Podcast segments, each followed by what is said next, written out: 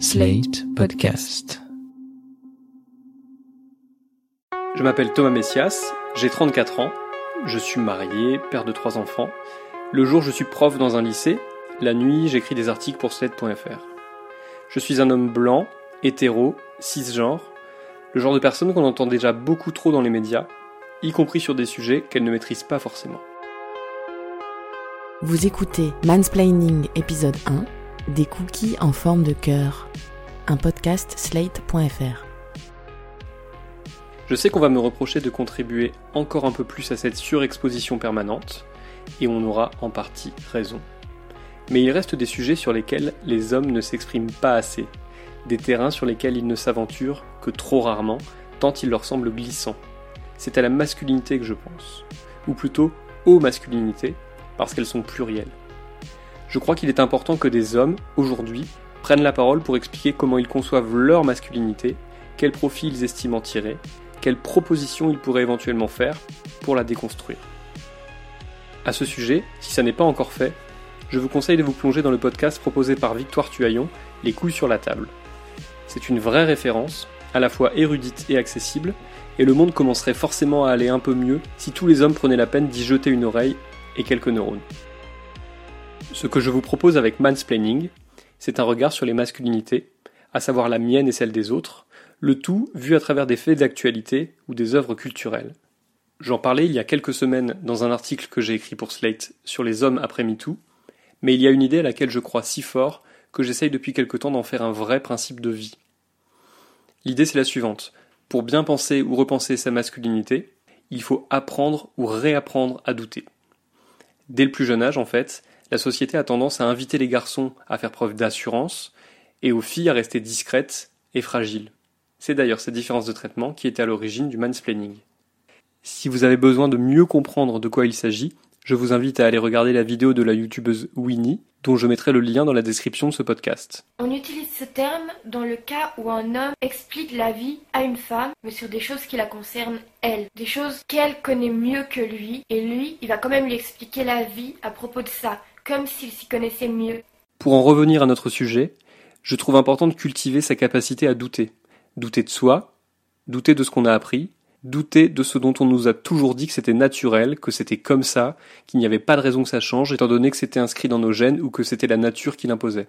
Récemment, j'ai relu la chouette BD Commando culotte, dans laquelle l'autrice Myrion Mal décortique la façon dont sont abordées les questions liées au genre, que ce soit dans certains films ou certaines séries. Disons que ça va des films de John Hughes aux différentes saisons de Game of Thrones. Elle montre de façon à la fois efficace et très rigolote comment certaines œuvres même les plus inoffensives en apparence, véhiculent parfois des valeurs dangereuses pour peu qu'elles soient prises au pied de la lettre par leurs spectateurs et spectatrices. Quelque part dans un petit carnet ou un recoin des réseaux sociaux, les cinéphiles de ma trempe ont une liste plus ou moins étoffée, plus ou moins honnête aussi, dans laquelle sont consignés les titres de leurs films favoris. Vers le haut de ma liste, il y a Buffalo 66, un film réalisé par Vincent Gallo en 1998. C'est l'histoire de Billy Brown, un type qui sort de prison suite à une histoire foireuse de Paris truqué. Le film commence à sa sortie de prison. Billy a particulièrement mal vécu son séjour derrière les barreaux, ce qui nous est montré en flashback. Et à peine sorti, Billy a envie de faire pipi, mais alors très envie. Qu'il essaye de se soulager dans la rue ou de trouver des toilettes, il essuie échec sur échec. Et bientôt, Billy se dandine tellement qu'il ressemble à un petit garçon sur le point de faire dans son slip. Excusez-moi, vous savez où sont les toilettes ici? Ouais, juste derrière là.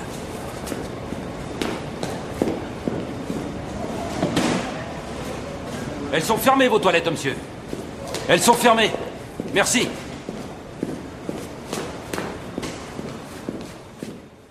En fait, tout est fait pour nous montrer à quel point cet homme est vulnérable, fragile, touchant. Finalement, Billy entre au hasard dans une école de danse, trouve des toilettes, se prépare à uriner enfin, mais son voisin de pissotière est en train de le mater et ça le bloque. Il faut dire que si on en croit la réaction de l'autre type, Billy en a une énorme. Billy traite alors le mec de sale pédé, puis finit par sortir des toilettes. Un petit bilan intermédiaire, Billy est donc un type bien monté à qui la vie fait beaucoup de misère. C'est dans le couloir de l'école de danse qu'il croise Layla, jouée par Christina Ricci.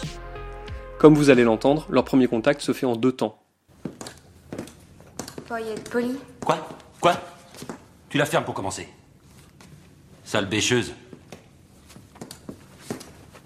Mademoiselle, mademoiselle, Quoi? Vous avez 25 cents à me passer? En une seconde, parce que Billy avait besoin de 25 cents pour téléphoner, il est passé du tutoiement au vouvoiement, du sale bêcheuse au mademoiselle. Laila lève à peine les yeux au ciel et s'exécute, comme si elle était habituée à se faire aborder de cette façon par ce genre d'individu, ce qui est probablement le cas. Alors je vous résume la suite. Billy téléphone à ses parents, à qui il n'a jamais parlé de son passage en prison. Dans le feu de la conversation, il fait croire à sa mère qu'il a une fiancée, ce qui est faux. La mère se montre très pressante, si bien que Billy décide de kidnapper Laila et de la faire passer pour sa fiancée. Il l'emmène de force jusqu'à la voiture de la jeune femme, la fait monter, et puis finalement il décide que le pare-brise est trop sale et que c'est elle qui va le nettoyer. T'as jamais nettoyé un pare-brise? T'as jamais pensé à laver ta voiture? Allez, on n'a pas toute la journée. Mike, toi, donne-le-moi, donne. Tu vois comment on lave une voiture? Tu vois comme c'est beau quand une voiture est propre Viens là. C'est comme ça chez toi Hein, c'est aussi dégueulasse Tu vois comme c'est beau quand la voiture est propre Tu vois maintenant Hein? C'est bien, c'est bien. Monte dans la voiture. Allez, dépêche-toi. Je me dépêche. Grouille-toi. Arrêtez Tu la fermes. Tu la fermes. Dégueulasse. Dégueulasse. Je viens de vous résumer les dix premières minutes du film. Elles sont formidablement interprétées, formidablement mises en scène, créant une tension et un malaise formidables. Seulement, il y a un hic, et il m'a sans doute fallu attendre le dixième visionnage pour le comprendre. Parce que si c'était le portrait d'un connard, d'un pervers narcissique ou d'un agresseur de danseuse, il n'y aurait sans doute pas grand-chose à dire. Mais Buffalo 66, ce n'est pas ça. De façon extrêmement limpide, Vincent Gallo voit le film comme un autoportrait, celui d'un homme blessé qui exprime sa fragilité et ses angoisses de façon souvent un peu rude, mais qui cache derrière cette façade un peu glaçante un véritable cœur d'artichaut.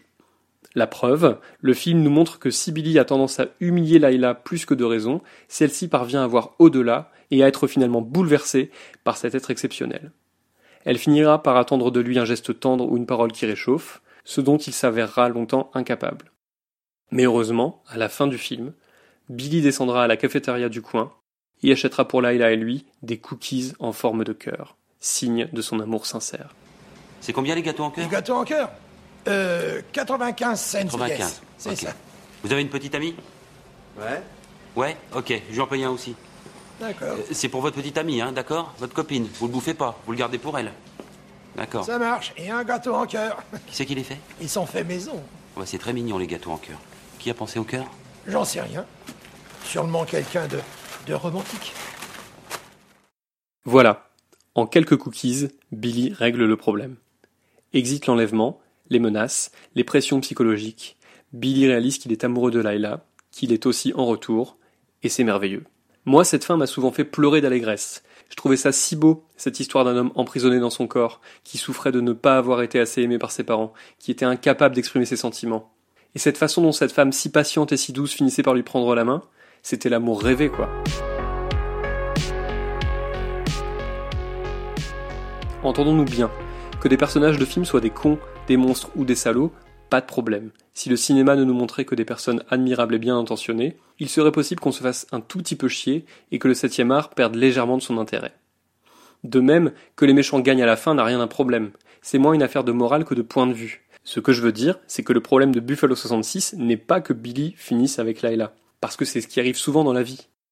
Non, le vrai souci, c'est que Vincent Gallo nous présente ça comme une victoire du romantisme et le début d'une nouvelle ère pour son héros. Que Layla s'apprête à passer le restant de ses jours aux côtés d'un type qui a commencé par la kidnapper, en revanche, ça ne chiffonne personne.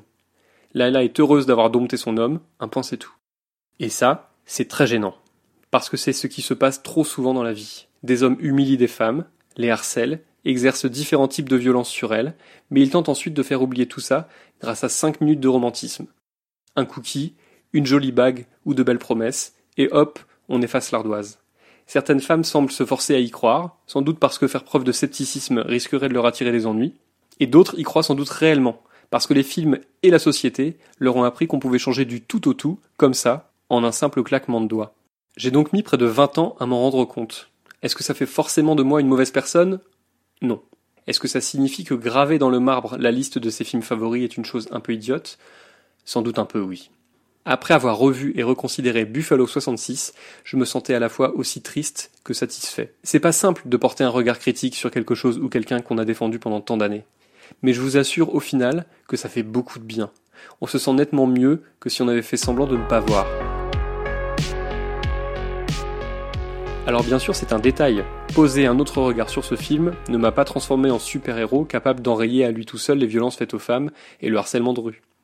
J'aimerais bien, mais ce n'est pas le cas. Il faut toujours imaginer quels seraient les effets de telle ou telle œuvre si elle était montrée sans explication à une personne qui prendrait tout pour un argent comptant. Alors c'est important, tout cela dit sans mépris. Simplement, on peut ne pas avoir le temps de réfléchir à ce genre de sujet, ou pas envie, ou personne avec qui en discuter par exemple. Pour reparler de moi, lorsque j'ai vu Buffalo 66 à l'adolescence, je n'avais pas la moindre idée de comment il fallait concrètement s'y prendre pour aborder une fille. Si j'avais été un tout petit peu plus influençable, ou mal dans ma peau, j'aurais pu finir par me dire que cette méthode consistant à se montrer agressif et oppressant n'était peut-être pas si mauvaise, et que ça pouvait peut-être même mener au grand amour. Voilà, c'était l'épisode 1 de Mansplaining, un podcast proposé par Sled.fr. Si vous avez aimé ce podcast, n'hésitez pas à le dire en nous couvrant d'étoiles sur iTunes, 5 de préférence, et je rappelle que vous pouvez me parler en écrivant à mansplaining@slate.fr ou en vous adressant directement à moi sur Twitter. Mes messages privés sont toujours ouverts. Toutes les références aux articles, œuvres et vidéos cités se trouvent dans la description de ce podcast. À dans 15 jours, mais d'ici là, je vous propose un petit exercice. Choisissez un film que vous aimez très fort, le premier qui vous vient si on vous demande quel est votre film favori, et tentez de le regarder avec un œil neuf. Si cela s'y prête, observez tout particulièrement la façon dont le film traite les personnages masculins et les personnages féminins.